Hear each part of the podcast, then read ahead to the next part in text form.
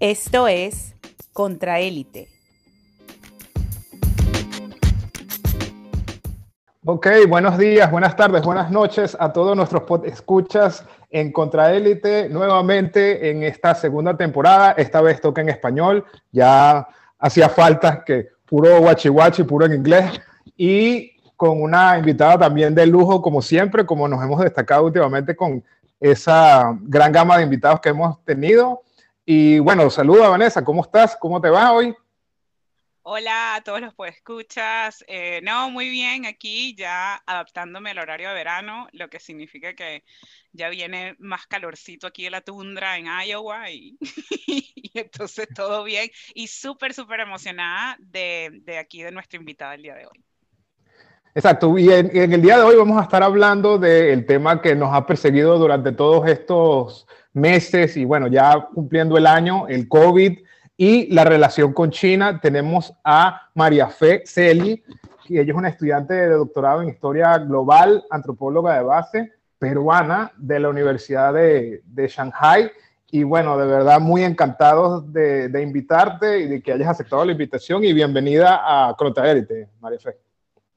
Ah, hola Jorge, hola Vanessa y a todos quienes están escuchando. Eh, gracias a ustedes por la invitación, en verdad me gusta mucho el trabajo que hacen y es, un placer poder conversar con, con, ustedes. Ok, bueno, y para empezar, ¿cuánto tiempo llevas viviendo en, en China? ¿Es la primera vez que, que, que vas, que, que, fuiste, que estás viviendo o habías ido antes y ahorita te quedaste más, más tiempo? ¿Cómo, ¿Cómo fue la cuestión un poco? Eh, yo llegué en el 2018, así que para todavía es poco tiempo. Eh, vine primero a estudiar chino por un año y después, estando aquí, decidí postular a al doctorado y volví un par de meses a Lima eh, y después estoy acá de, de corrido desde septiembre, agosto, septiembre del 2019. Ah, ok. Excelente. Haciendo el doctorado. Sí, ya ahí sí. El primer año estuve estudiando chino y ahora el doctorado. Que lo hago en inglés. Mi nivel de chino no es como para hacer un doctorado en letras. pero ya, ya, es decir demasiado, porque el chino de verdad creo que es uno de los. La otra vez estaba leyendo algo así de que es uno de los idiomas más complicados del mundo, más, más, mucho más complejo que el japonés. Entonces no sé la cuestión ahí. Sí, porque, o sea, es complejo, para mí por lo menos la parte fonética es súper difícil. Yo estoy mucho más adaptada a los caracteres, lo leo mucho mejor de lo que lo puedo hablar, pero la parte fonética y después la cantidad de caracteres que hay que saber y tenerlos ahí eh, cuando hablas que te fluyan naturalmente es súper difícil, ¿no? Pero, eh, pero también es un, es un reto constantemente estoy retando mi mente, por así decirlo, y, me encanta, porque además tiene cosas, expresiones o los usos, por ejemplo, algo, o sea, con un sonido puedes decir muchas cosas y el juego de palabras, es, es, es, un, es un viaje que dura toda la vida, ¿no? Es, eh, nunca es suficiente.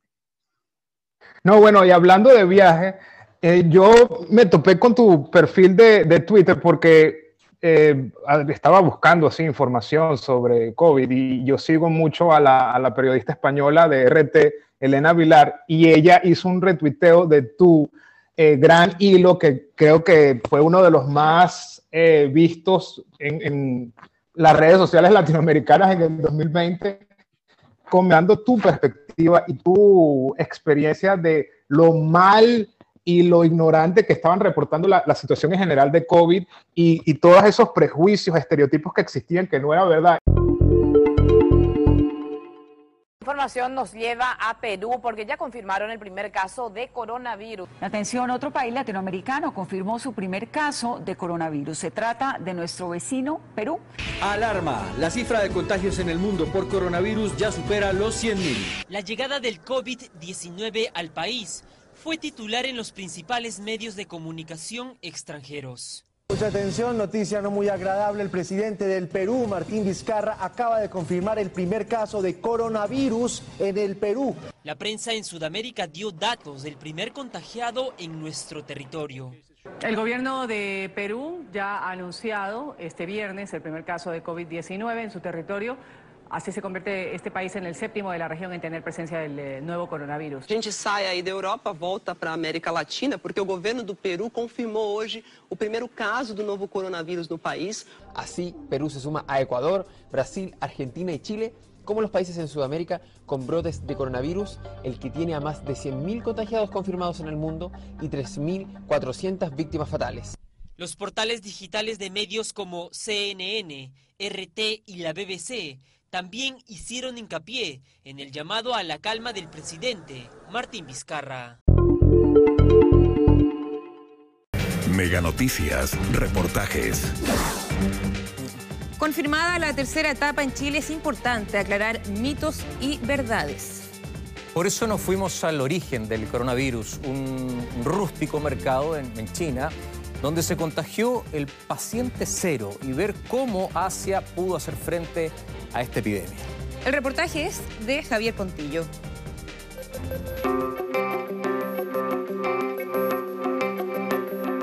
Hoy el coronavirus está en gran parte del planeta.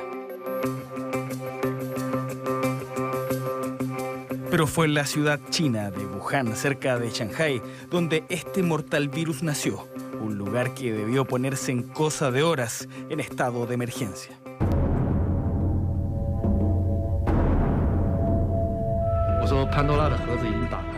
La caja de Pandora se abrió, desatando el desastre, el miedo y la enfermedad.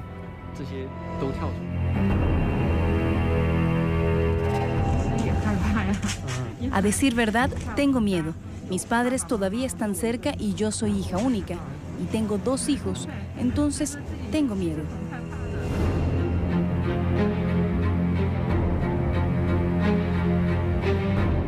Wuhan en estado de alerta, un escenario que podría repetirse en muchos lugares del mundo, así como los testimonios tras ser diagnosticado. Mi esposa tiene síntomas graves, mucho peores que yo. Ayer el hospital mantuvo su radiografía para el diagnóstico. Ella está empeorando. Tres miembros de nuestra familia han sido infectados.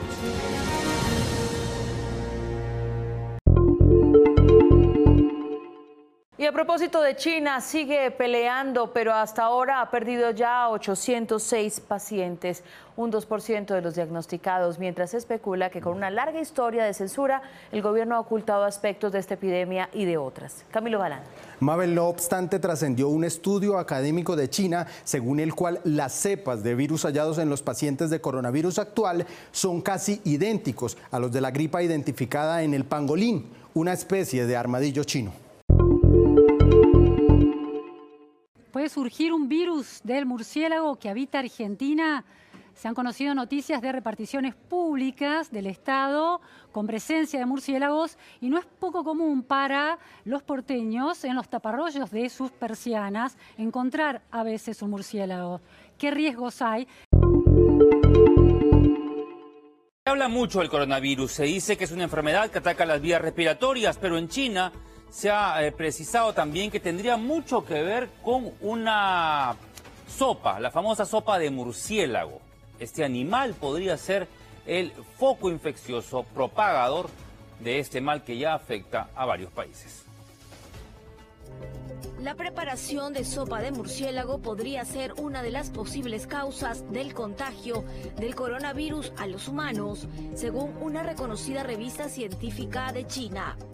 Y es que señalan que la manipulación de los animales vivos se haría la transmisión, ya que las enfermedades que se transmiten de animales a personas son provocadas por hongos, bacterias, virus y parásitos. El estudio hecho en la Academia de Ciencias de Pekín tomó la relación que existe entre la nueva cepa con virus anteriores. Hay que señalar que el coronavirus que amenaza al planeta es en realidad una mezcla de dos coronavirus, uno de los murciélagos y el otro de serpientes.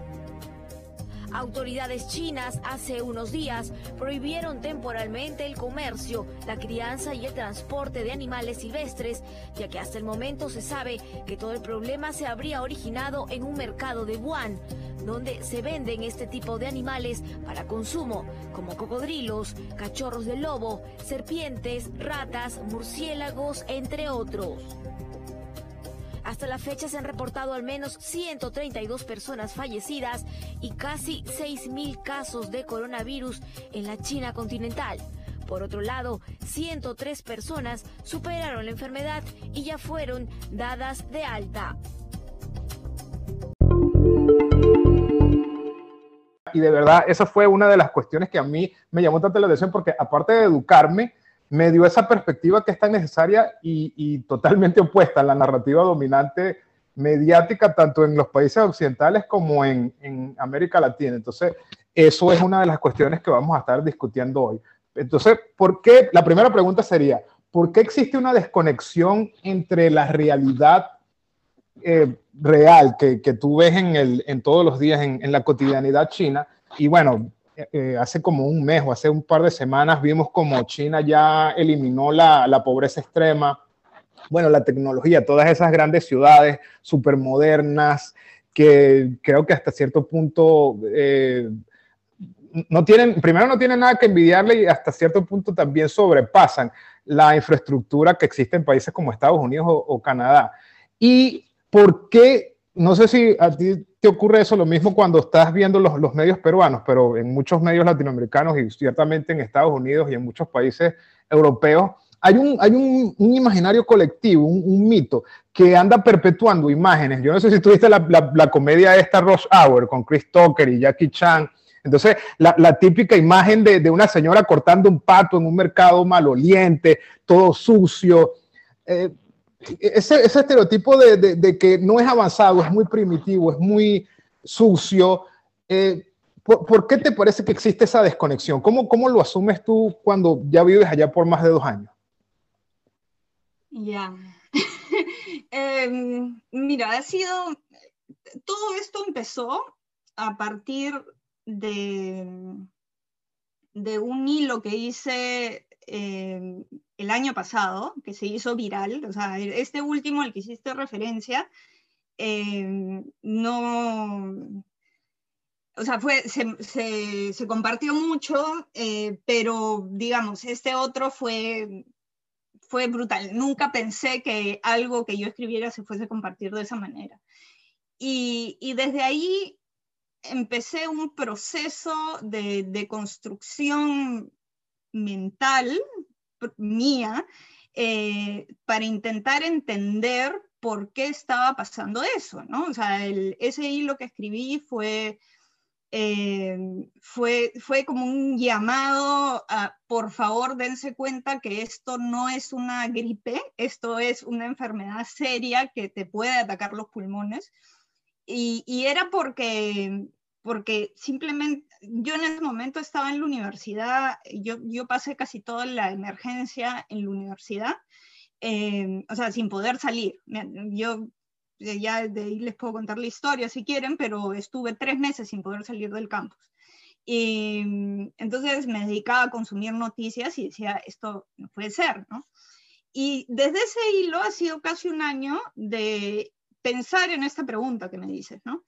Y y en realidad esta historia con China eh, y esta, este desfase total, digamos, entre los hechos y la realidad, es algo muy antiguo, que viene desde, y perdón que me pongo un poco densa con temas históricos, que viene eh, por lo menos desde, o sea, desde la época de la guerra del opio. Eh, justo llevé un curso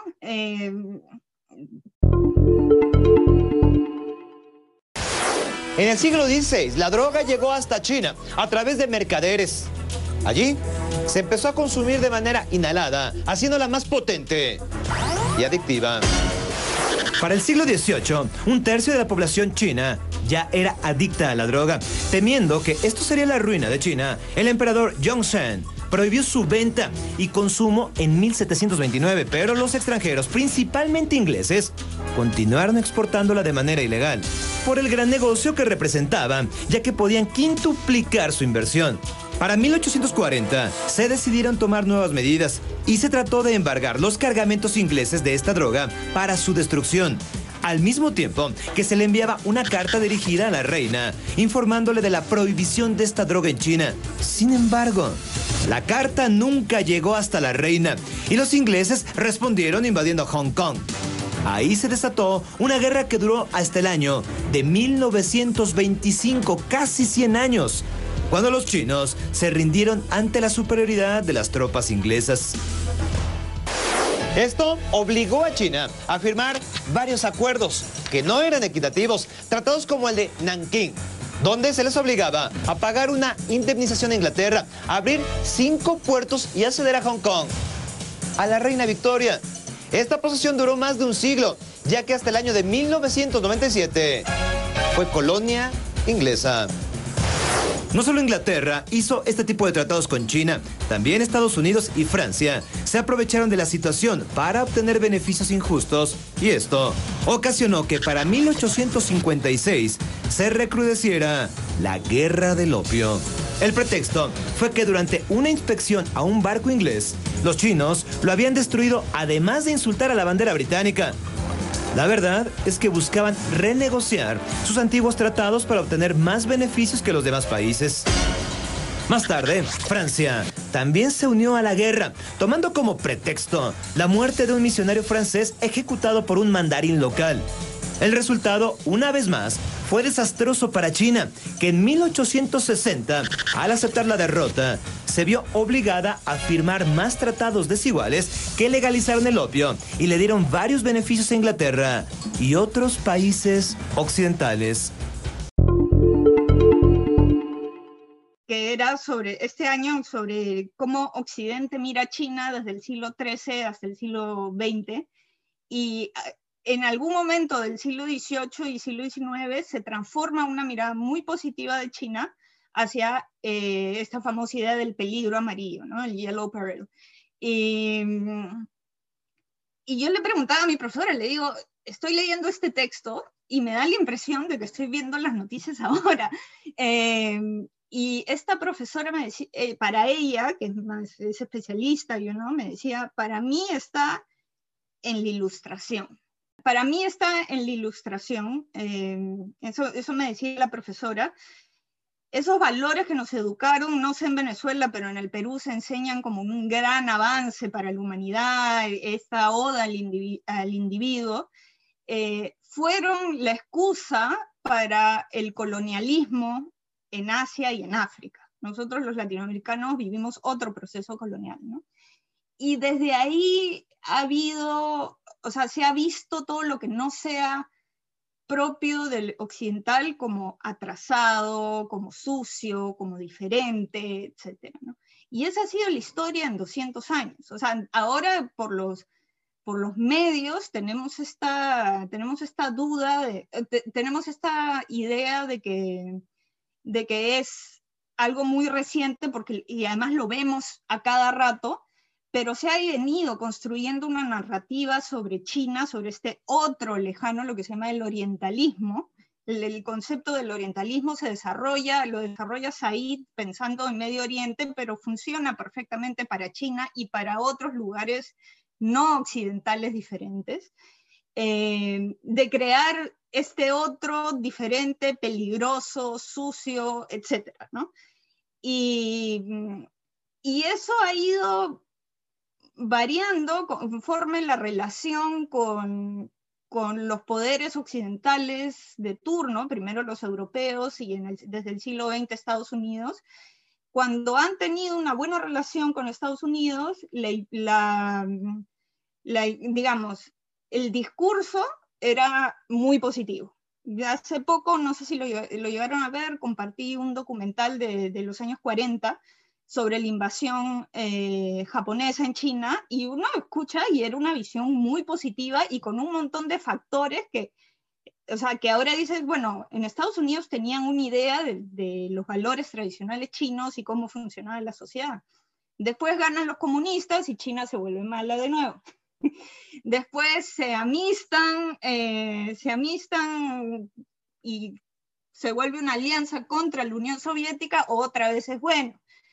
Y así en los últimos años, sobre todo desde que Xi Jinping está en, el poder, se ha ido armando eh, este discurso sobre esta China peligrosa, eh, que, que, está atacando a sus vecinos, que es un riesgo para el mundo.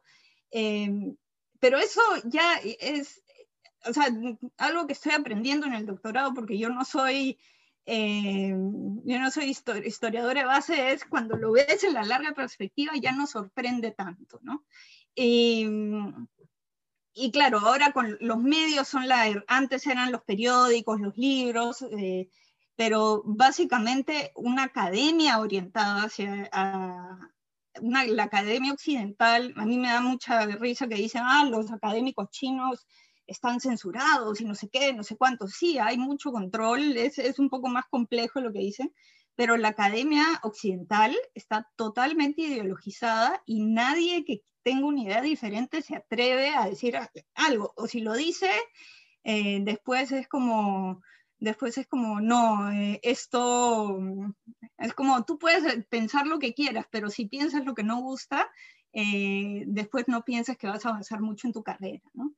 Y los medios de comunicación son la última parte de esta, de esta dinámica eh, para sostener, eh, este mundo en el que lo occidental es lo positivo, el ideal, y, aparte, no, solamente es como yo soy mejor que tú, sino que además yo quiero que tú diferente te vuelvas como yo tú vas a estar bien cuando tú seas como yo. Esta mirada universalista de, la humanidad, ¿no? Eh, muchos chinos, incluso los, más liberales, porque acá sí hay muchos, muchos chinos liberales, o sea, es un, hay una diversidad de formas de pensar, miran sorprendidos esta tendencia a querer que todo sea igualito, ¿no? todo sea un mismo sistema. ¿no?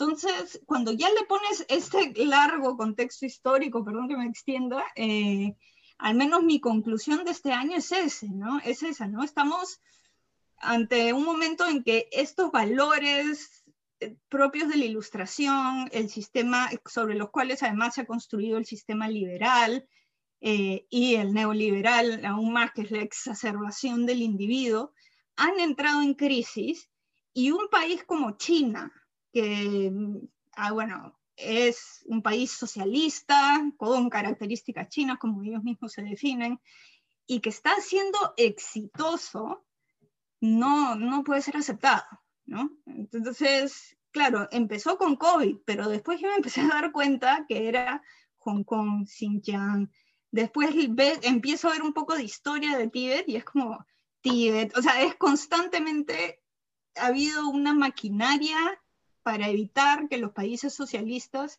tengan éxito. ¿no? Y China ha sabido surcarlo y, ahora no, no, encaja, pues entonces tienen que, que hacer algo para, para, la narrativa. ¿no? Te agradezco el contexto, María Fe. Y una, una pregunta complementaria antes de que aterricemos con la cuestión de COVID. Eh, yo tengo cierto conocimiento teórico de, las tendencias chinas, de hecho bastantes investigaciones y presentaciones, pero me gustaría saber, yo siempre, ojalá que tenga la oportunidad de ir a China en, el, futuro cercano, pero siempre tuve esa, no sé, visión de que qué agradable y qué orgulloso se debe sentir el, el, promedio chino, el ciudadano promedio chino, de cuando tenías 10 o 15, incluso 20 años y después tienes 30 y ves cómo tu entorno se moderniza, se eh, eh, crece la prosperidad, eh, incrementa tus ingresos, eres más, más, tienes una mayor proyección, estás a punto de convertirse en la primera economía del mundo, una superpotencia que ya lo es, militar, económica, política. ¿cómo, ¿Cómo eso lo entienden ellos, el, el papel de que, wow, cómo nos hemos desarrollado y como latinoamericanos, que siempre eh, está esos, esos términos, esas etiquetas, el primer mundo, el tercer mundo, el, sur global, el, norte global, ellos, porque a mí me da la impresión de que no es simplemente, ah, China es otro país más, es una civilización completamente distinta y por eso es que también crea esas ignorancias o esas distancias en entender exactamente qué es lo que ocurre ahí. ¿Cómo, cómo lo, ves tú que, que, lo sienten ellos? De, ah, ahorita estamos ya a punto de ser un país industrializado del primer mundo. Eh, no creo, mira, no creo que haya un tema de ah, ahora sí vamos a, vamos a ser los primeros, ¿no? O sea, em, porque además a los chinos no les interesa. O sea, lo que ellos quieren es vivir bien, ¿no? Eh, y no está en su, en su ADN tener esta lógica hegemónica eh, occidental de, de, o sea, la política, o sea, por ejemplo, esto del ganar, ganar, eh, que guía todo tipo, tipo de, de, políticas, es, es algo propio también del día a día chino. Nunca, o sea, siempre se va a buscar el entendimiento, es parte de, su filosofía, ¿no? Ahora, em, hay sobre todo en las generaciones em, mayores, em, porque, digamos, se los comento con un ejemplo, no sé si puede ser, ¿no? Eh, yo estudio Tai Chi y la vez pasada en el parque hay un señor ahí y me cuentan que tiene 85 años. El señor parece, no sé, de 60 o, menos. Y después me ponía a pensar lo que ha vivido este señor. Este es un señor que es, que es o sea, un shanghainés que, que era una criatura cuando bombardearon Shanghai, cuando los japoneses bombardearon Shanghai, ha sobrevivido la guerra civil, eh, la miseria absoluta después de eso, eh, las mejoras que hubo en materia social con Mao, después la apertura, o sea, él está, o sea, él ha visto todo, todo esto y son tantas cosas y tanto cambio generación, o sea, de una generación a otra son mundos aparte, ¿no? Pero todavía está muy viva, creo yo, eh, la memoria de todo lo que sufrieron y lo que tuvieron que pasar. Em, incluyendo también los errores que han habido, ¿no? O sea, y que te lo dicen, el, el salto adelante o la, o la revolución cultural fueron épocas que no debieron suceder, pero al final el país salió adelante. Hay una noción de colectivo que lo logró, no solamente ah, el partido lo hizo, no, lo hicimos todos los chinos juntos, bajo este liderazgo. ¿no? Em, pero uno diría, a mí, a mí me sorprende, ¿no? En general, sobre todo en la gente, digamos, los nacidos entre el 70 y el 80, son, son bien criticones, o sea, critican bastante, o sea, hay una sensación de podemos ser mejor, o sea, es como comparan, oye, mira cómo ha crecido con respecto a la India. Ah, sí, pero mira, o sea, ¿por qué me voy a comparar con la India y no me voy a comparar con Nueva York? ¿no? Todavía falta. Estamos bien, pero podría ser mejor, ¿no? Son bien exigentes con el gobierno. Em, y hay, hay también sectores, o sea, algo que, que es el por qué yo difundo información que no es tanto por, ah, quiero defender a China, sino quiero un poco romper con esta idea de esta China eh, totalitaria, de pensamiento único, donde todos viven asustados. Eh, me da la impresión que en el latinoamericano promedio es un poco como piensan que China pues es los Han y todos los Han son igualitos y después están el Tíbet y los uigures, ¿no? que ahora se ha puesto de moda, y los malditos chinos abusan de eso. O sea, no tienen ni idea de lo que está pasando. Pero es que, no, y disculpa que te interrumpa, es que yo no sé si tuviste, es una película patética, patética, que hizo Brad Pitt, la de la de Tibet, tú ves esa película y... La vi, creo, de niña. Exacto, bueno, pero es que yo creo que mucha gente de verdad se quedó con esa imagen estática de que es así, así es China. Y mira, bueno, pobrecito. Yo tengo una amiga, una amiga que hace videos en YouTube, por cierto, recomiendo su canal Mandarin Lab, eh, y ella me ha contado que le ponen los comentarios, según la película, siete años en el Tíbet, y ella es como, ¿qué? En serio, es así, es así. Esa, esa, película la hacen como para marcar una narrativa y una agenda y así es que colonizan las mentes también. Sí, sí, sí, es un bombardeo total.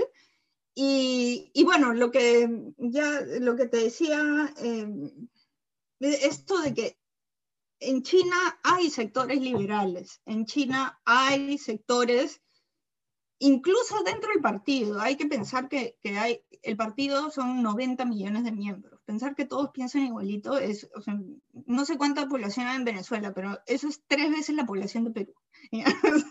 Solo el partido.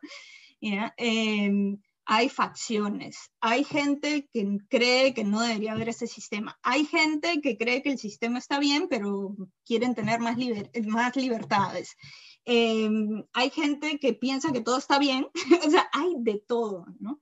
Em, y creo que lo que ha pasado ahora, volviendo al tema de la pandemia, es que esto, más que hacia afuera del sistema, porque en verdad a los chinos no les interesa mucho esta, esta, misma idea hegemónica de querer que su sistema sea en, en otras partes, no, no les interesa, pero creo que ha sido un espaldarazo hacia adentro, a todos esos sectores críticos del gobierno, eh, que ahora o se callan o ellos mismos, o sea, ven lo que está pasando fuera de China y dicen, ya, mira, no estamos tan mal, ¿no? O sea, eh, entonces yo creo que eso ha pasado ahora también, ¿no? Es, eh, pero en su mayoría la gente está contenta. Los chinos son extremadamente pragmáticos, o sea, incluso, digamos, eso se, Deng Xiaoping lo tradujo en la famosa frase, no me importa de qué color sea el gato mientras cache ratones, eh, lo han hecho doctrina política, ¿no? Entonces, el chino de a pie, por así decirlo, o la china de a pie, em, es bien pragmático. Entonces dice, si todo está tan bien, ¿por qué lo va a cambiar, no? Y entre ellos ahí se pelean todo, pero digamos, creo que algo que ha pasado eh, ha sido como ese espaldarazo al sistema que tienen. Entonces la gran mayoría es como que dice, bien, ah, estamos muy bien. Em, pero, digamos, yo lo que quiero también es romper con esa idea de esta China unitaria, ¿no? Eh, China, China es un estado civilización que, se, que, que son 56 culturas diferentes, 56 eh, grupos étnicos diferentes. Dentro de Han, que es la gran mayoría, hay un montón de diversidad, pensamiento, etcétera, ¿no?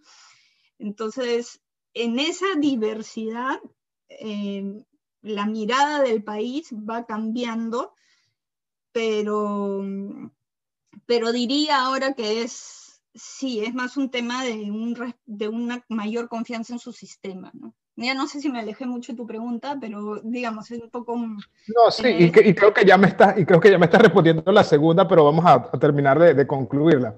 De que ya adentrándonos más al tema de COVID, al tema político, eh, y, la noción esta de dictadura totalitaria, el, virus chino. ¿A ti qué te parece? ¿Que China superó el COVID porque es una dictadura y la gente no tiene otra opción sino que obedecer las reglas estrictas de confinamiento que tuvieron éxito? O como mencionas, y creo que ya lo, lo explicaste un poco, pero para profundizarlo más, eh, eh, factores complejos, el pragmatismo, porque es un éxito la contención del virus, pero ¿cómo lo contrastas tú con ese manejo del virus en Latinoamérica? Excepciones así como la de Cuba. Por más, por más desastre que estemos en Venezuela, lo hemos logrado medio tratar de, que no se ponga fuera de control si lo comparas con, con Colombia, a lo mejor Uruguay. Pero el tema China, continente europeo y Estados Unidos son océanos de diferencias en gestión de la pandemia. ¿A qué le atribuyes el éxito? Varios factores. El tipo de gobierno ayuda, pero ¿en qué sentido ayuda? En que es un gobierno centralizado y conectado a todos los niveles de, a todos los niveles de gobierno, que son cuatro, ¿no? Entonces, desde arriba se manda una directiva y, cae muy rápido y todos tienen el mismo, eh, el mismo discurso. Y no es que vas, al menos en Perú pasaba el presidente decía una cosa, luego el gobernador regional hacía otra, un caos, ¿no? Ahora, eso no tiene nada que ver eh, con el sistema de gobierno. Puede ser un gobierno democrático en el sentido de democracia liberal y que haya cierta madurez política y todos los partidos se pongan de acuerdo y hagan eh, eh, algo. Pero yo diría que lo más importante y que creo que es lo que eh, se pierde mucho en las discusiones sobre China en Occidente son valores mucho más colectivistas. influencia confuciana, que hay, se puede llamar como, se, como quieran, ¿no? Pero, pero, pero, pero, ¿qué significa eso en términos prácticos? O sea, porque yo he escuchado eso varias veces, pero ¿qué? O sea, tus vecinos, el, el, el señor que trabaja en la fábrica, mandan un dictado o un boletín de estos por, por ese mes y todo el mundo lo, lo, lo obedece porque hay esa confianza o porque te multan o porque ven que es exitoso y lo, lo acatan como normal. ¿Cómo decirlo? A ver, una, esto me lo explicó una amiga que me, me, pareció muy, muy, o sea, me dijo, a nosotros desde chicos nos enseñan a ver lo macro, ¿no? Me dijo, the big picture. Y entonces, puede que a mí me importe un comino mi vecino, ¿ya? Pero yo sé que si mi vecino está enfermo, todos vamos a estar enfermos, por la misma noción que, que se entienden como parte de un grupo. ¿no? A eso súmale la confianza en el gobierno. Es, es, este es un gobierno, creo que tiene la legitimidad más alta del mundo. No, no sé de otro gobierno igual. Eh, noventa y tantos por ciento de aprobación. Eh, entonces, si el gobierno viene y te dice, tienes que hacer esto, y ellos saben que hay un virus y otro factor también es la memoria histórica, ¿no? Acá el SARS, o sea, la memoria del SARS del, digamos, del, del 2003, 2002, eh, sigue muy viva. El SARS, o síndrome respiratorio agudo grave por sus siglas en inglés, es una enfermedad respiratoria viral causada por un coronavirus conocido como coronavirus asociado al SARS. Se cree que el origen pudo ser por una zoonosis, que es una infección que se puede transmitir de los animales a los humanos y viceversa, viniendo probablemente de murciélagos o gatos siberianos por un virus similar al de los humanos. La historia cuenta que un médico de Guangdong, donde comenzó la enfermedad, viajó a Hong Kong para visitar a su familia, donde se quedó en el noveno piso del Hotel Metropol. Aquí se contagiaron dos miembros de su familia, cuatro trabajadores de la salud y 12 otros residentes y turistas que regresaron a sus países de origen llevando la enfermedad a Vietnam, Singapur y Canadá. Además, muchos trabajadores en Beijing al escuchar de la enfermedad huyeron a sus pueblos de origen, expandiendo la enfermedad aún más. El primer informe sobre esta pandemia fue en Asia en febrero del 2003. Llegó a más de 26 países, afectando aproximadamente a 8.422 personas, de las cuales 919, un 11%, murieron, incluyendo un número importante de trabajadores de la salud. Esta pandemia representó una crisis económica y social especialmente en Asia. Tomó tres meses para tener la secuencia de genes completa de este virus y poder identificarlo, así ayudando a entender la forma de transmisión, como mejorar las habilidades diagnósticas lo que ayuda a detectar los casos y a realizar maniobras de aislamiento de estos disminuyendo la propagación. Debido a la falta de medicamentos y vacuna, las intervenciones estaban limitadas. La OMS promovió se generara una alerta mundial para contener la epidemia. En China se movilizaron cientos de personal médico y militar, se levantaron clínicas y hospitales para que la gente con síntomas pudiera acudir se tomaron medidas como aislamiento de pacientes, así como detección y seguimiento de casos de contactos. La transmisión de la información fue importante para poder capacitar personal en otros países y hacer llegar la información a todo el mundo. Se promovió el uso de equipo protector y técnicas estériles. Al entrar a los hospitales el personal médico se le revisaba la temperatura y se pedía que se lavaran las manos. Las escuelas se cerraron en Singapur, Beijing y Hong Kong y muchos lugares públicos como cines y restaurantes se veían vacíos. Para julio ya estaba contenida la infección y en febrero del 2004 ya solo quedaban tres casos confirmados y sin nuevos de transmisión en cadena. Esto se logró gracias a los esfuerzos de los países para evitar la propagación. Los más afectados fueron China, Hong Kong, Canadá, Vietnam, Taiwán y Singapur.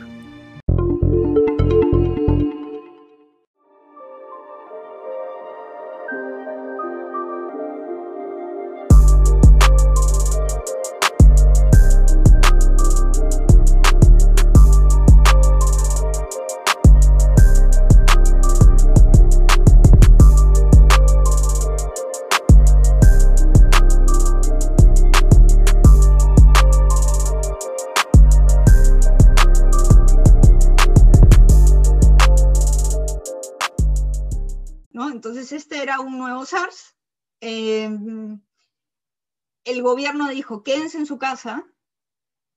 Y, digamos, la gente decía, bueno, una, mi amiga me dijo algo que me pareció también muy cierto. Parte de pensar la big picture es también porque hay una conciencia de que son tantos y que los son tantos que los recursos nunca van a ser suficientes. Entonces, entre todos se cuidan, ¿no? Pero es otra vez esta idea de entenderse como un colectivo, no nunca eres tú solo. Eres parte de un grupo, ya sea tu familia, ya sea tu vecindario, etc. Entonces, yo creo que lo que hace la diferencia en China es eso, la mezcla de confianza en el gobierno con estos valores colectivistas muy fuertes en la sociedad. Y que hicieron pues que, no, es, a veces como que pruebo a mis amigos, ¿no? Le digo, digo, hay gente que me pregunta, ¿cómo hace, cómo hace, cómo hicieron para que la gente no salga a la calle? Y me dice, pero, pero si, si hay un virus afuera, ¿por qué quiere salir? o sea, otra noción de peligro, no, no, no logran entender. Em, entonces, nunca es un solo factor, ¿no? O sea, hay la parte de gobierno, la parte social, la memoria histórica del SARS, eh, Después, bueno, creo que ayudó mucho también que, porque digamos, la cosa se le salió de las manos en Wuhan. Eh, a pesar de todo, creo que la reacción fue rápida, pero inicialmente se le salió de las manos y además a puertas de año nuevo, eh, o sea, bueno, del año nuevo aquí, que es súper importante, la gente está furiosa. Entonces intervino el gobierno central, porque acá son bien independientes, o sea, el gobierno central manda directivas, pero después el, cada gobierno regional ve la manera de aplicarlas. Pero lo que importa es que muestren los resultados, ¿no? Entonces se van adaptando a los contextos locales, ¿no? Y toda la gente que, que todas las cabezas de, de, Wuhan, de Hubei, del partido, de, de, o sea, porque a veces los funcionarios públicos no necesariamente son del partido, todos salieron y trajeron nueva gente, o sea, hubo una sanción para, para, esos funcionarios, otra cosa que no he visto en otros países latinoamericanos. ¿no? Eh, entonces, sí, yo creo que es ese cruce de factores que ayudó a... Hay otras cosas más, pero creo que eso se pone mucho énfasis en la tecnología, en el tipo de gobierno, pero yo creo que es un tema más social, ¿no? Y este, este legitimidad del gobierno y coordinación a todos los niveles, hasta los, los comités vecinales que, que fueron claves para eso. Porque claro, era quédate en tu casa, pero eh, entonces era si te daban la comida gratis, eh, y por ejemplo, necesito no sé qué medicamento, iba alguien del comité y te lo compraba. O sea, sí, los, los del comité fueron los grandes héroes de, la jornada. Una amiga me decía, en mi barrio al inicio se hacían jornadas de 18 horas, así trabajando, trabajando a, full. Eh, ellos son como los héroes silenciosos de, esta jornada. Y bueno, después hay otros factores, pero para mí eso es clave. Eh, me, parece, eh, María Fe, un, un recuento y una contextualización muy importante, porque eh, me, hace, me hace con muchas cosas de lo que estás diciendo en cuanto a cuando uno lo contrasta con, con la reacción, por lo menos yo que estoy en Estados Unidos, cómo ha sido y cómo tenemos, bueno, la, la cifra más alta de, de fallecidos por, por, COVID. Y brevemente, ahorita que acabas de, de mencionar lo de los, los, comités vecinales y todo eso, me hace pensar un poco en en el movimiento de los comuneros en, Venezuela. Yo sigo a muchas comunas, que sí por Instagram y eso, y, por Twitter, y he visto que pese a que todo el mundo estaba vaticinando el desastre y ahorita está un poco difícil la situación en Venezuela, creo que están repuntando los casos bastante, creo que eh, se relajaron demasiado para carnaval y todo eso, entonces hay que, hay que poner cuidado, pero sí vi que en muchas, em, que es en la comuna Altos del Lice, y un saludo para ellos, y, y, en otras comunas, sobre todo en Caracas, era como lo que estás diciendo, que era el quédate en tu casa y la gente misma en, esas, en esos movimientos de las comunas eh, se estaban contando, estaban yendo casa por casa a entregar mascarillas, a tomar temperatura,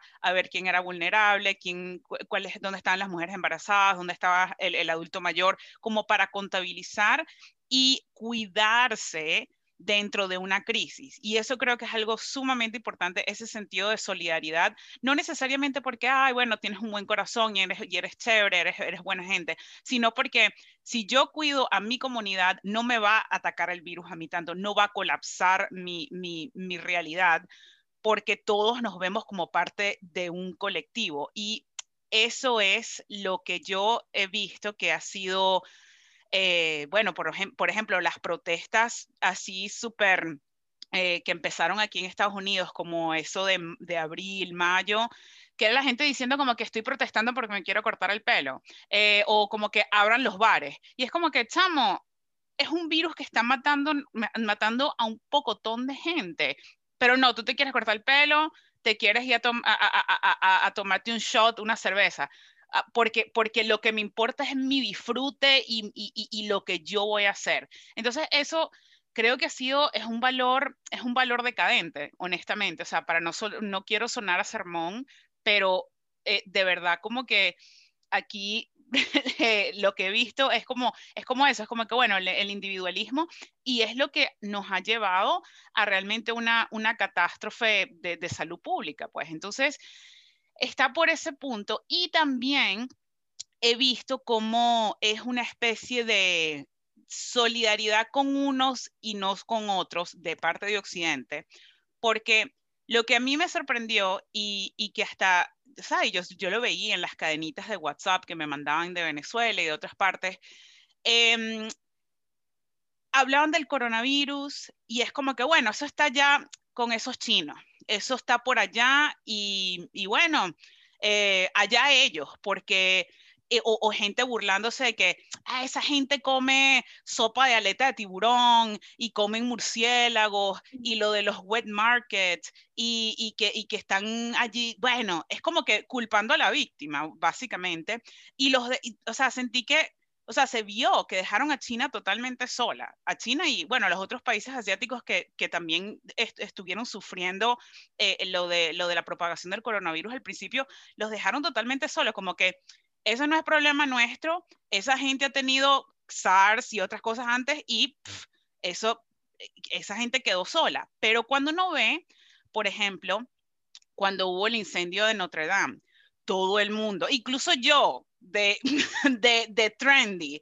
Ah, yo también me tomé una foto en Notre Dame y tal, y no sé qué, y todo el mundo, y ok, o sea, es, un, es una pérdida de una gran obra arquitectónica, no sé qué, y todo el mundo, ok, claro, súper importante, pero era como que, no, entonces todo el mundo se solidarizó inmediatamente con Francia porque estaba ardiendo Notre Dame pero cuando estaba pasando lo de, lo, de, lo de Wuhan y que estábamos viendo lo del coronavirus, la gente lo estaba agarrando, era como de broma. Yo vi, por ejemplo, el meme ese que uno ve de Cardi B diciendo lo de coronavirus y tal, pero ya estaba hablando de que se estaban tardando sus pedidos. Ella como que pedí un pocotón de cosas en Shane que vienen por correo y no me están llegando y cuidado que el coronavirus y es, y es, algo real, no sé qué, pero se tomó como que, ah, bueno, porque alguien se comió una sopa de ala de murciélago, este, por eso es que les dio coronavirus, no sé qué, y los dejaron totalmente solos.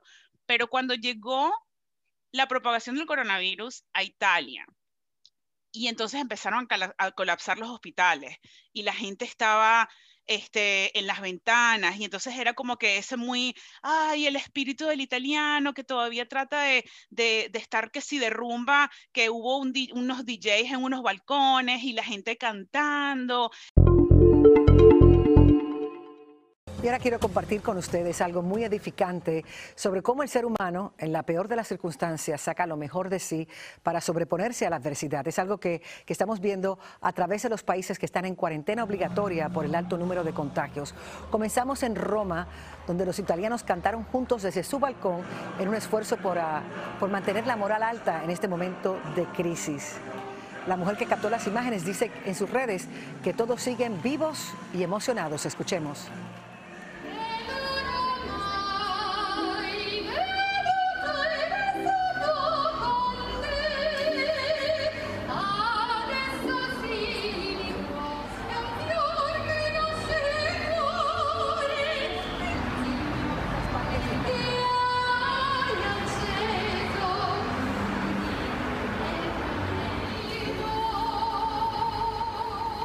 Bueno, en otras partes de Italia hemos visto que se repite la historia con personas que salen a sus balcones con instrumentos musicales para deleitar a sus vecinos y todos aplauden. Eh, no se pueden tocar físicamente, pero se tocan a través de la música. y como que, ay, muy la dolcevita y no sé qué, todo el mundo, hasta aquí en Iowa, que yo vivo en un maizal, este, la gente, ay, la gente de Italia, no sé qué, solidaridad, no sé qué, pero cuando, cuando, cuando se hablaba de China era como que, no, chinos cochinos, por eso les dio el virus, guácala. Entonces como que, ¿por qué no nos importa? O sea, ¿por qué no sentimos esa empatía? Y creo que lo hemos mencionado, pero quería como que contextualizar porque fue algo bastante chocante, o sea, yo, y, y, me molestaba que hasta, o sea, conocidos, amigos, decían, ay, bueno, sí, porque esa gente tú sabes que comen cualquier cosa. Y es como que, bueno, pero nosotros también comemos eh, proteína animal. Cuando hablamos de gripe porcina, de gripe aviar, nosotros comemos aves, comemos carne de cerdo, lo de la, la, la enfermedad de las vacas locas, comemos carne de res. O sea, y aquí, por ejemplo, en Iowa, tenemos grandes instalaciones de confinamiento de animales, de producciones de granjas industriales, donde tanto animales como seres humanos están totalmente hacinados en, en, condiciones totalmente insalubres. Siempre hay retiro de mercancía por salmonela, este, salmonela en la mantequilla de maní, este, o sea, cosas así. Y es como que, ah, bueno, pero, ay, no, eso fue un error. Pero cuando son los chinos cochinos. O sea, ¿por, por, qué, ¿por qué no sentimos la empatía? O sea, ¿por qué no nos vemos reflejados? ¿Por qué, ¿Por qué, no son igual que nosotros? No, no igual, pero ¿por qué no sentir esa misma empatía que se sintió con Francia, con Italia? Es una buena pregunta. eh, bueno, como les dije al inicio, para mí también ha sido un, un proceso de deconstrucción y darme cuenta de estas cosas que antes no les, tal vez no les presta, a pesar de ser antropólogo y todo, eh, también China era ese otro lejano, ¿no? Eh, yo creo que es, eh, de nuevo, este tema eh, de, de, la cultura occidental, ¿no? Entonces yo a quien asocio como parecido a mí, me preocupo más por ese, ¿no? O sea, no hay, no hay algo que, que, me, que creo que habría que decirlo es, no estamos tan globalizados como creemos, ¿no? Eh, y, creo que ahí ha sido, claro, esos prejuicios sobre China que ya se han venido alimentando durante mucho tiempo, eh, mezclado con este eurocentrismo, este, esta visión occidental, o sea, no, no sé si, si, se han percatado, por ejemplo, los grupos de izquierda en Estados Unidos y, y, en Europa en especial, y muchos grupos liberales en América Latina, eh, defienden, o sea, supuestamente defienden ciertos valores, pero no con China, no con otras, otros países, ¿no? O sea, y ahí le pueden dar crédito a personas a los que jamás les darían crédito eh, si hablaran de algo de otro país occidental también, ¿no? Eh, eh, entonces, yo creo que va más por ahí, es una especie de alimentar el hecho de que de este otro sucio, feo, comunista, eh, todo, todo, lo negativo eh, que, le, que, asocian a, esta gente y porque es una mezcla de cosas, ¿no? No solamente es que sean asiáticos, es también que son comunistas, porque no dicen lo mismo los japoneses, ¿no? Por ejemplo, a pesar de que eh, no sé qué de democrático tiene Japón, eh, pero esas ideas en, en, en Occidente. Sí, no, pero sobre y, todo es eso, ¿no? Eh, a mí lo que...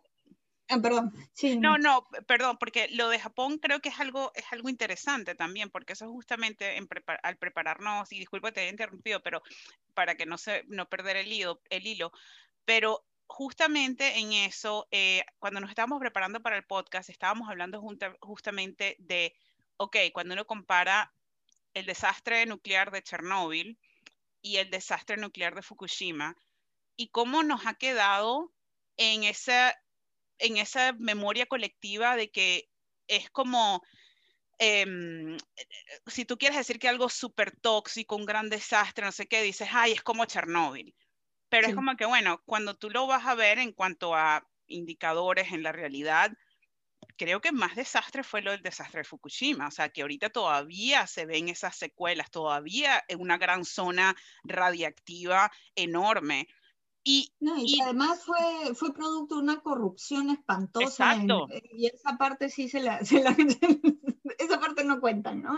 Sí, no, y eso, eso no lo cuentan y, y, o sea, uno vio, por ejemplo, los que, los que tenemos acceso que sea HBO, eh, se hizo una serie de Chernóbil donde se habló de que corrupción, de que una, una, un fracaso terrible, este, trataron de esconder esto y esto y aquello, y, y, los pocos que trataron de, de traerla a la realidad y la verdad, entonces también los apabullaron, los callaron, no sé qué.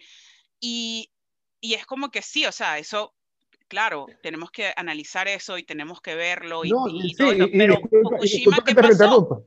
Fukushima, ¿qué pasó? Y disculpa que te interrumpa, Vanessa, y con lo de Chernobyl, que es una serie muy buena, entretenida, pero yo no entiendo por qué no simplemente explicarlo como es. Esta historia se tomó una gran licencia artística y no es un documental, es una serie de entretenimiento porque no está contando exactamente cómo ocurrieron las cosas. Es un tema que fue basado en un tema real, pero la licencia artística con la veracidad de los hechos, bueno, pero disculpa. Sí, pero para, para, para eh, retomar el, el hilo de lo que decía María Fe y- y seguir dejando que, que responda, pero sí, eso lo que me llamó la atención es como que con Japón está de alguna manera como exento. Quizá eh, incluso ahorita Corea del Sur esté un poco exento o, o más aceptado, lo como que adoptamos esos países y esos países son asiáticos, pero bueno, están aquí con nuestro equipo. Y es como que, bueno, ¿qué es eso? Sí, no, debe ser- y cuando uno empieza a, a- a ver algunas cosas sobre la vida en Corea del Sur, por ejemplo, que la protesta está prohibida, eh, eh, o lo de la isla de Jeju, que le han puesto la- la- las bases navales, totalmente en contra de, de lo que quiere la población de la isla, sin ningún tipo de consulta ni nada, y es como la misma gente que critica, por ejemplo, menos en el Perú, ¿no? Los, los casos de minería que no se ha consultado, que no sé qué, que no hay consulta, pero viene y dice, no, Corea del Sur es una gran, eh, eh, es una gran democracia, ¿no? O sea, no tienen ni idea, o sea, Asia y América Latina es, o sea, estamos, pero lejísimos, no, a mí, eh, no solo no solo geográficamente, o sea, mentalmente. Y lo, lo que decía es este tema de, de ver a este otro, que lo veo mucho, en, o sea, de esta cultura occidental que además es eh, universalizante y, y que es el, no, no hay la lógica del ganar, ganar, dialoguemos, eh, respetémonos con nuestras diferencias y vivamos en paz, no, eso, eso no existe. Pero a mí lo que me da pena es ver qué tan preponderante es esa cultura en América Latina. Como, oye, nosotros no somos ni Estados Unidos ni los europeos, pero repetimos sus conceptos y su manera de pensar como si fuésemos sus hijos. O sea, es, eso para mí ha sido uno de los choques más fuertes este año, ¿no? Eh, que me ha dado mucha pena, en verdad, porque el nivel de ideolo ideologización es, es enorme, enorme. Al menos, bueno, no sé en el caso de, de Venezuela, pero al menos en Perú es, es yo sigo muy, todavía, todavía me choca a veces cosas con las que me sale, con las que me dicen, y es como cosas que desmiento en, en un minuto, ¿no?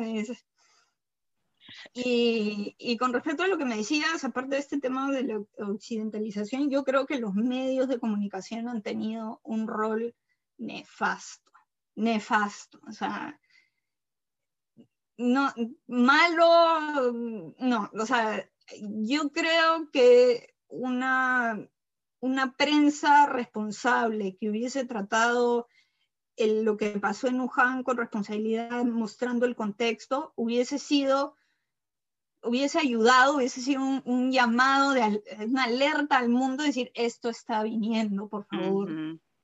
Uh -huh.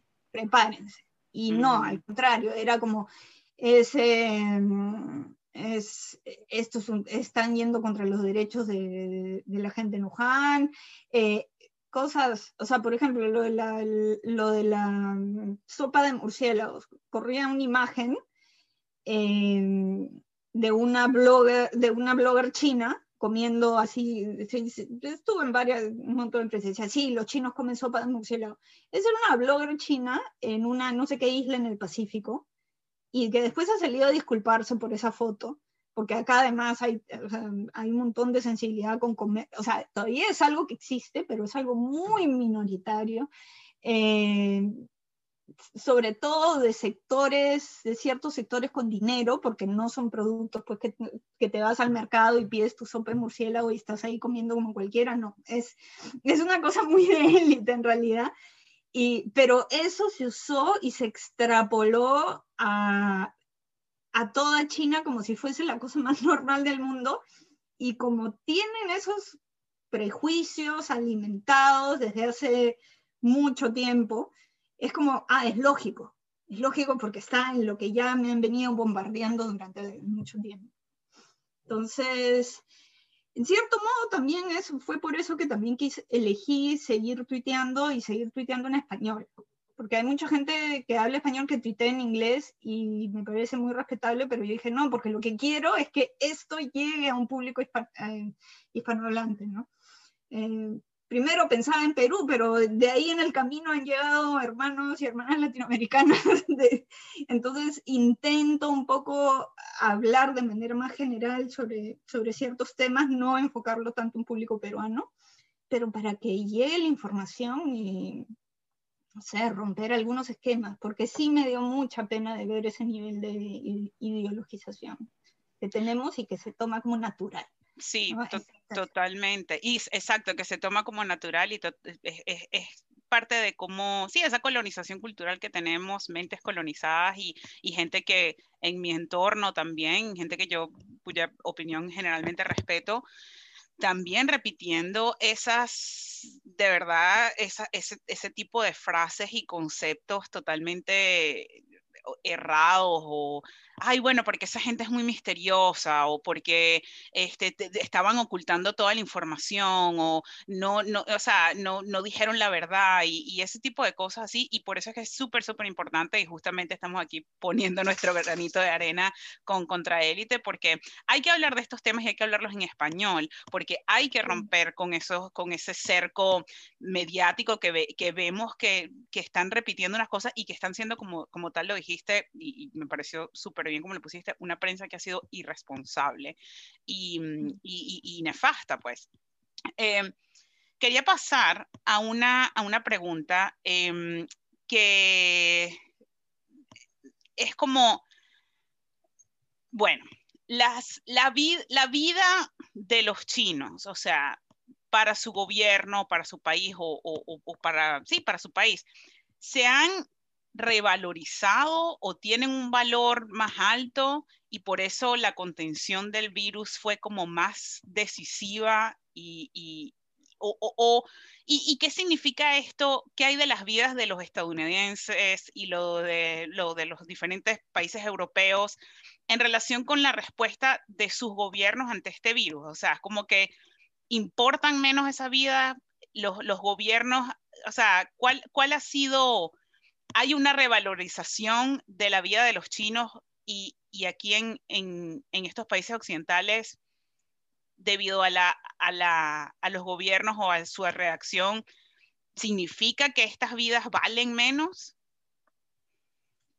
Eh, mira, yo eh, seguí la pandemia pues desde el inicio. Eh, porque además a mí me, me agarra, el, me agarra, no me agarra en China, me agarra en la India.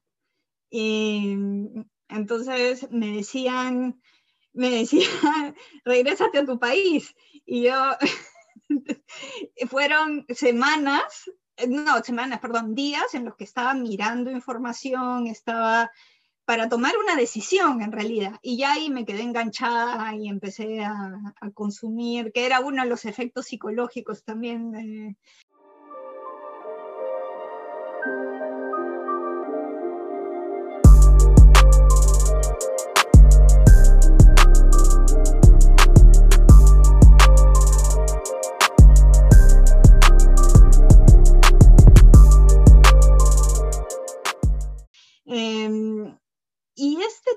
De la economía o la salud, que había que elegir entre la economía y la salud, ¿no? que había que hacer un trade-off. Hasta ahora no sé cómo se dice la palabra en español, un trade-off de economía y salud. Eh, eso yo no lo escuché hasta que llegó Occidente. O sea, porque, por ejemplo, en, en, Corea del Sur, que para empezar, o sea, no hubo cuarentena obligatoria, pero sí en, en ay, se me fue el nombre de la ciudad, Daegu, Daegu creo que fue donde fue el primer brote grande. Eh, el gobierno dijo, por favor, no salgan, y la gente no salió. no, no, o sea, hubo como cuarentena, ¿no? Pero decían, no se hace lo que se hizo en Wuhan por un tema de cultura política. Eso chocaría mucho. Entonces, ahí sí se puede que el gobierno diga, por favor, no lo hagan, y, y, y, lo hacen. y en realidad en China, salvo en Wuhan, no hubo cuarentena obligatoria. También fue lo mismo. Entonces, que Wuhan fue un tema de emergencia. Pero nunca hubo este tema de, de la economía, no, era todo para salvar la vida, ¿no? Eh, y yo creo que ese es, eh, aunque pueda sonar un poco cliché, eso es el capitalismo al final, ¿no? O sea, eh, ya la vida de la gente ha, se ha, usando términos económicos, se ha desvalorizado, o sea, ya eh, en una economía que no depende tanto de la gente, eh, sino de las grandes empresas, y si tú no quieres hacer el trabajo, no importa, hay 100 más detrás tuyo, eh, no le das el valor necesario a la persona. ¿no? Eh, lo que ha habido, por ejemplo, en muchos países europeos, de, en los asilos, por ejemplo, que han muerto, y también en Canadá, el otro día escuché que la, han muerto más ancianos en Canadá que en toda China, por ejemplo. Eh, eh, ¿dónde, ¿Dónde escuché eso? Ya tengo mucha información en la cabeza, pero digamos, eso sería impensable aquí, impensable que se mueran, porque además acá los mayores se les tiene pues en, o sea, en una estima, en una, o sea, es una sociedad bien autoritaria en el sentido que se respeta mucho al, a, el respeto a los padres, el respeto a los abuelos, y no porque ah, ellos me van a, van a ejercer violencia por, sobre mí, no, porque gente, los mayores saben más, los mayores tienen más experiencia. Y aunque a veces me fastidie, eh, hay, eh, tengo que reconocer que hay ahí un, o sea, esa es la lógica un poco, un poco de los chinos, ¿no? Eh, y entonces acá sería impensable. Y lo mismo pasó, por lo que he ido recogiendo más o menos eh, testimonios, artículos, pasó en Vietnam, pasó en Tailandia, pasó eh, en Mongolia también cerraron así, de casos que he escuchado. Entonces ya es un tema más, o sea, y, y que son países o sea, que tienen economía de mercado, o sea, no Tailandia, por ejemplo, cerró todo, siendo un país que depende totalmente del turismo, por ejemplo. Pero no, la vida de la gente vale más. Eh, y yo creo que es, que es eso, ¿no? Un, un, sistemas económicos que dependen, o sea, donde tus ciudadanos valen más, digamos, que las empresas. No, no, no sabría, no sé si estoy respondiendo a tu pregunta, pero digamos, creo que las grandes empresas en muchos países han adquirido más valor que la gente, también por el tipo de trabajo. Entonces, yo eh, deslocalizo la producción, deslocalizo esto, al final eh, no necesito de las personas. Muchas empresas, por ejemplo, que se han ganado en Occidente, tienen sus fábricas acá. Entonces están muy felices con que a China le haya ido muy bien, siguen produciendo bienes y, y no, y, y, y por ejemplo, no sé, pienso en Amazon. O sea, full repartidores y si no te gusta, hay otro más. O sea, no, en el caso de Perú, por ejemplo, es un sistema basado en, en un sistema económico basado en exportación de materias primas, cero industrialización. Y eso es simplemente derrotar gente, ¿no? Entonces, ese tipo de sistemas económicos hacen que la ciudadanía no, no sea tan importante y que el país pueda seguir a pesar de su gente. ¿no? Yo creo que por ahí va la diferencia. Acá en China, aparte que hay un tema de valores sociales muy fuertes por la importancia que se le da a la sociedad, a los mayores, etc., también China está en un proceso de, con esto de la, lo estoy traduciendo como doble circulación, es la, nueva política, necesitan gente con mayor capacidad de consumo, que, que esté, tenga más tiempo libre, eh, porque le van a dar mucho más prioridad al mercado interno que, al, que, a la exportación. Aunque igual van a seguir, pero el peso va a estar en el, en el interno. ¿no? Entonces, si no tienen a su población educada, con buen sueldo, no van a poder. O sea, el, el sistema económico está hecho para la gente, no para un grupo de empresarios. ¿no? Yo creo que ahí podría explicarse tal vez esta, esta diferencia. ¿no? No, gracias, María Fe. No, y ya para ir concluyendo con, con, la última pregunta, pero esa última pregunta a mí también me dejó eh, con, con, varios, con varios interrogantes que tenemos que desarrollar en otros temas sobre el valor de la vida en muchos países europeos, en Estados Unidos. La cuestión de Brasil a mí me entristece mucho porque se ha muerto tanta gente en Brasil. Es, es, una cuestión impresionante. Lo que ocurrió en Ecuador también me, me dolió sí. mucho. Y de verdad hay que, hay que hacer un programa de eso en, en el futuro la última pregunta. Y tratando de descolonizar nuestras mentes, me, siempre me quedó, nos quedó la curiosidad de, como siempre, los jueces occidentales se erigen con su alta superioridad y moralidad en juzgar a los demás. Me gustaría saber qué pensaron los chinos, cómo juzgaron los chinos el desastre sanitario, la catástrofe humanitaria que ocurrió en los hospitales en el occidente. ¿Cómo fue la percepción que, que tuvieron de, cómo están, por lo menos yo que hago un commute a, a Chequia desde, desde, Austria, es el peor. Eh, bueno, Eslovaquia también un desastre. Austria, por todas las referencias que uno se imaginaba que iba a manejarlo, también se le fue de las manos, ni hablar de Italia, ni hablar de España, ni hablar de Francia. ¿Cómo, cómo lo juzgaron ellos?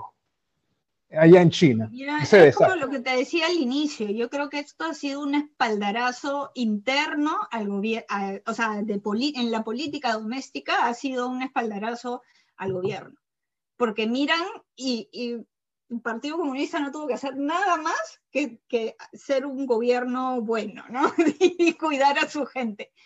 Miran horrorizados lo que pasa, es que no lo pueden creer. Ese, yo a veces leo algunos comentarios en Weibo, eh, tengo un chino intermedio, entonces cuando puedo me siento, me siento, me pongo a ver los comentarios, busco las palabras en el diccionario, ¿sí? Y entonces tal vez no veo tanto como quisiera, pero era comentarios varios en el mismo sentido, decían, o sea, yo, yo diría como, como que miran Mira, no sé, eh, yo me acuerdo haber leído textos sobre la Edad Media alguna vez, ¿no? Entonces veía, lo, lo asocio a un tiempo de barbarie, de, de o sea, sobre todo eso, ¿no? De barbarie. Yo creo que los chinos miran hacia afuera y piensan lo mismo, ¿no? Entonces, por ejemplo, cuando está, ¿qué, qué pasó cuando ya la cosa se descontroló fuera de China? Todos los chinos se regresaron en masa corriendo a China. o sea, incluso gente que había estado 20 años viviendo fuera del país se regresó. Eh, entonces, claro, pueden criticar un montón, pero, pero bien que a la hora que, que como decimos en Perú, que las papas queman, eh, vienen corriendo. Eh, entonces yo creo que ha sido eso, o sea, un espaldarazo, un, una mirada de... y muchos perplejos también, ¿no? Porque aquí sobre todo en, en de la élite universitaria y muchos chicos que, que, estudian en Estados Unidos y tienen una idealización, para mí también otra forma de colonización mental hacia el mundo anglosajón, y de repente ver lo que estaba pasando, yo creo que mucha gente está, o sea, les parece, eso, les parece la barbarie. Ese, y, y, lo, y lo ven, por ejemplo, me acuerdo haber leído un comentario de una chica que estaba criticando algo del gobierno y le decían, bueno, si quieres te puedes ir a vivir a Estados Unidos, seguramente que ahí vas a estar muy bien, ¿no? O sea, donde no puedes ni salir a la calle. eh, entonces yo creo que lo ven así. Me has hecho acordar que cuando fue las protestas de Black Lives Matter, eh, en Alemania salieron en una, en una manifestación de apoyo. Y me acuerdo, o sea, no sé si pasó con otras manifestaciones, pero esa la vi en Weibo. Los chinos decían, pero si el problema es en Estados Unidos, ¿qué hacen en Alemania encima con el virus? Era como, el virus la, pandemia no, no, podían entenderlo, ¿no? Es, es, es, otra lógica, otra forma de ver el mundo, otra forma de entender el riesgo y la seguridad. Y, y para muchos ha sido como, bueno, estoy bien aquí, ¿no? al menos acá estoy viva, ¿no? Eh, yo, yo, diría eso, ¿no? No, qué, qué, impresionante, sí, eso, qué impresionante lo de que la gente que había estado pasado, eh, viviendo años fuera de China dijeron, no, me devuelvo.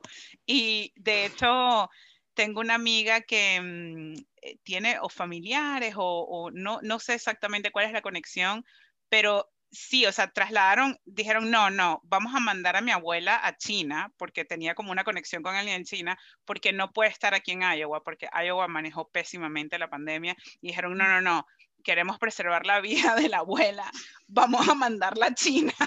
y que, ok, o sea, o sea, totalmente verídico.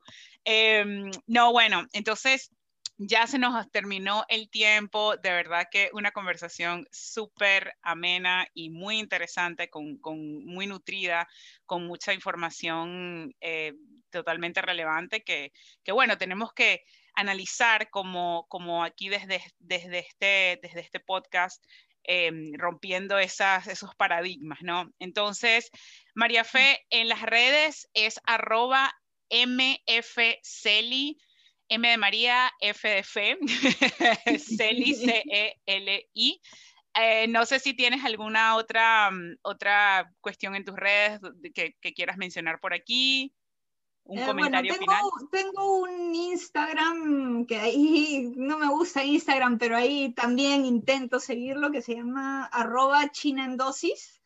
Eh, si por ahí también me quieren seguir, pero más estoy en Twitter, ¿no? Y nada, agradecerles mucho por la oportunidad. Eh, creo que se necesitan más espacios así en español. Y, y bueno, también me he extendido un poco en las respuestas porque como para explicar China tiene que haber mucha contextualización y, y, espero que algún día ya eso no suceda, ¿no? Eh, que podamos, que ya no, o sea, yo creo que en general los latinoamericanos tenemos mucho que aprender y, de ahí pensar nuestro propio desarrollo. Yo en mi tesis lo estoy haciendo sobre, los, he estado leyendo sobre pues, la teología de la liberación, las, las teorías de la dependencia y un tiempo en que Latinoamérica quiso desarrollarse independientemente, pensando desde nuestro continente, y yo digo, ¿qué pasó? ¿no? Y ojalá en algún momento podemos volver a eso y aprendiendo de,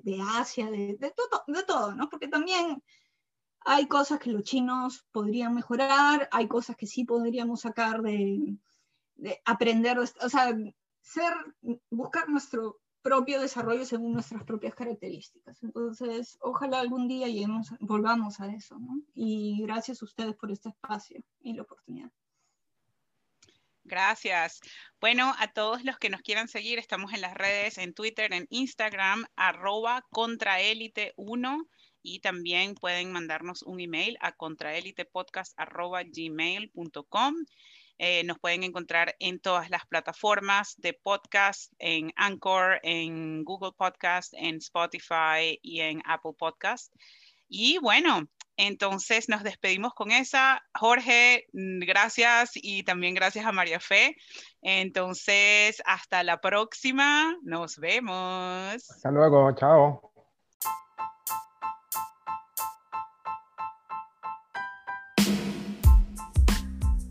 Gracias por escuchar Contraélite.